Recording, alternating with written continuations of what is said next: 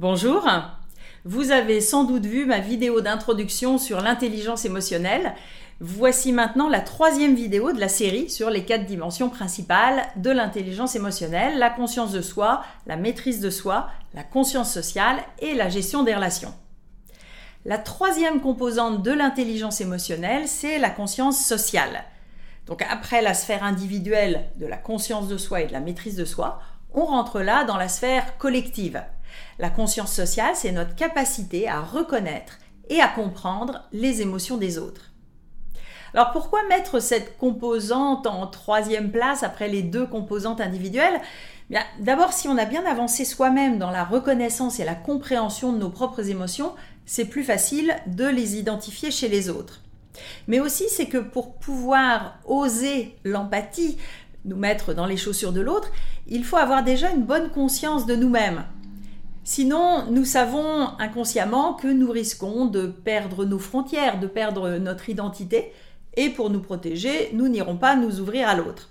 C'est la définition de l'empathie, savoir se mettre à la place de l'autre pour comprendre ses sentiments, mais en conservant une certaine distance affective pour ne pas s'identifier à l'autre et tomber dans la sympathie. Pour développer notre compréhension des autres, voici des pistes de réflexion et des stratégies d'action. Tout d'abord, être curieux, observer, écouter. La curiosité est parfois une belle qualité, alors soyez curieux d'observer les autres, de déchiffrer leurs émotions et d'essayer de les comprendre. Le plus simple, c'est d'observer le non-verbal. Donc même pas besoin d'entendre ce que dit la personne. Vous vous mettez à une terrasse de café, vous regardez les gens passer, discuter, et vous essayez de déchiffrer les émotions en jeu. Et c'est aussi un bon prétexte pour aller s'offrir un café en terrasse. En parallèle, vous pouvez lire des livres sur la psychologie, la communication, faire une formation pour développer votre culture théorique. Certains modèles sont bien aidants. Pour ma part, je suis coach et formatrice à la Process Communication, MBTI. Ce sont des modèles qui aident vraiment bien mes clients, à la fois pour développer la conscience d'eux-mêmes et la compréhension des autres. Ensuite, il s'agit de porter un réel intérêt à l'autre, être là à 100% dans la relation, écouter vraiment. C'est pas si facile. Ça veut dire d'abord éviter les distractions, ne pas faire deux choses à la fois. Et un bon test pour cela, ce sont les enfants. Ils remarquent tout de suite si vous leur parlez en pensant à autre chose. Ils deviennent tristes ou irrités et reviennent à la charge. Ça nous arrive aussi quand l'autre est distrait. Mais quand c'est nous, on oublie, euh, donc ça demande de la discipline. Alors, êtes-vous prêt à écouter pour de vrai vos enfants, votre conjoint ou votre conjointe ou vos collègues? Pour vous motiver, comme il a été prouvé que le multitâche est moins efficace que le monotâche, en étant à 100% dans la relation, vous devriez gagner non seulement en compréhension de l'autre, en qualité relationnelle, mais en plus en efficacité. Cela demande aussi de faire taire son discours intérieur. Stephen Covey pose une question assez ironique dans un de ses livres. Ne constatez-vous pas que pendant que vos interlocuteurs vous parlent, il vous arrive souvent de préparer votre réponse au lieu de les écouter? Un des avantages des langues germaniques, c'est que le verbe est souvent placé à la fin des phrases. Donc on est obligé d'écouter son interlocuteur jusqu'au bout pour comprendre son message et ensuite préparer sa réponse. Mais dans la plupart des autres langues, dont le français, ce n'est pas le cas, et notre hamster mental commence à pédaler à interpréter avant même que l'autre ait fini.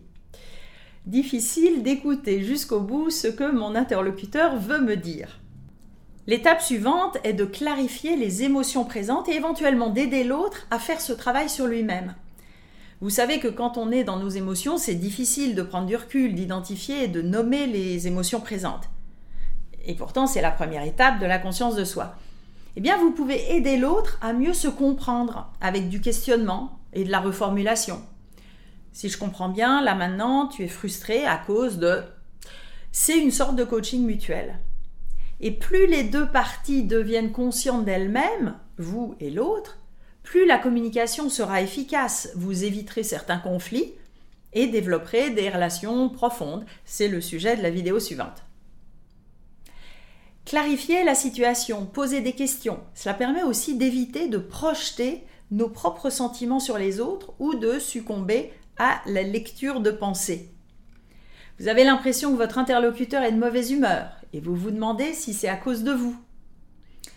Avant de rentrer dans la paranoïa, vous pouvez faire valider ou corriger votre hypothèse. Par exemple, reformuler. J'ai l'impression que tu es de mauvaise humeur, est-ce que je me trompe? Et puis, est-ce que j'y suis pour quelque chose? Parfois, vous allez servir de paratonnerre pour des frustrations où vous n'y êtes pour rien.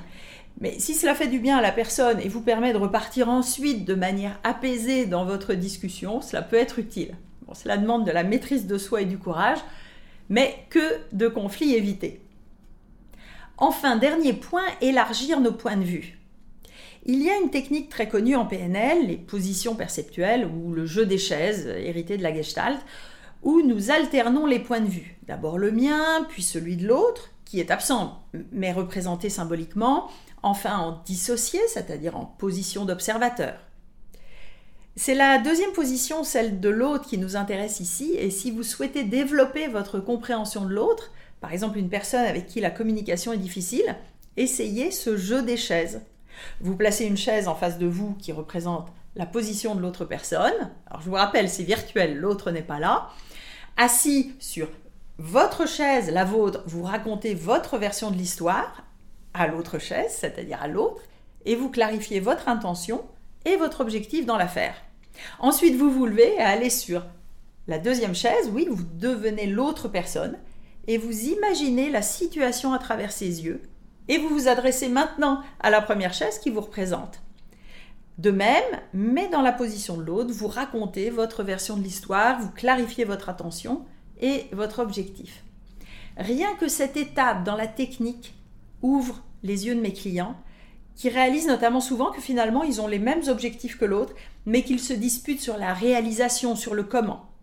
Et vous pouvez alterner les positions plusieurs fois pour discuter, bon, bref, jouer avec vos chaises. La technique officielle est plus complète et si vous avez un gros conflit à régler, peut-être même avec vous-même, contactez-moi. Alors êtes-vous motivé à développer votre conscience sociale? Pour vous faire accompagner en coaching individuel ou pour développer l'intelligence émotionnelle de vos équipes, contactez-moi.